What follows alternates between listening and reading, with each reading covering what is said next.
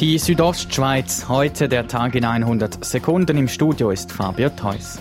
Der Förster der Gemeinde Schanf im Oberengadin ist bis auf weiteres dispensiert. Gemäß Recherchen von RTR soll er unter anderem illegalen Handel mit Holz über die Grenze betrieben haben.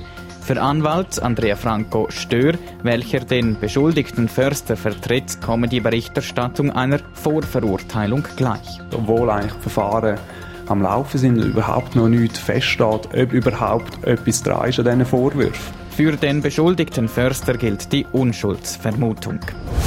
In der Region Davos sollen Menschen mit einer körperlichen Behinderung die touristischen Angebote künftig besser nutzen können mit sogenannten barrierefreien Angeboten. Dabei soll unter anderem die Webseite helfen. Dass es wie zum Beispiel einen Punkt gibt und wenn man dort draufklickt, dann können all die Angebote und Produkte und Übersichten auf zum Thema Barrierefreiheit.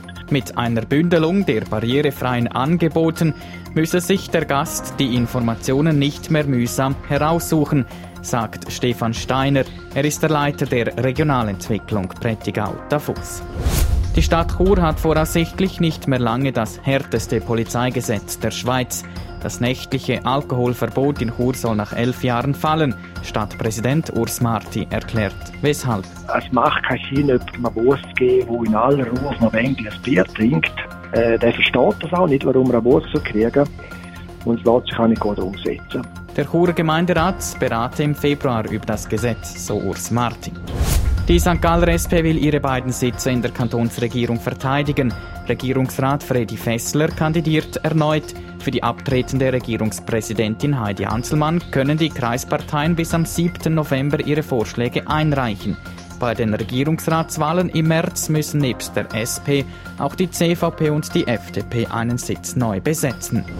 Die Südostschweiz heute, der Tag in 100 Sekunden, auch als Podcast erhältlich.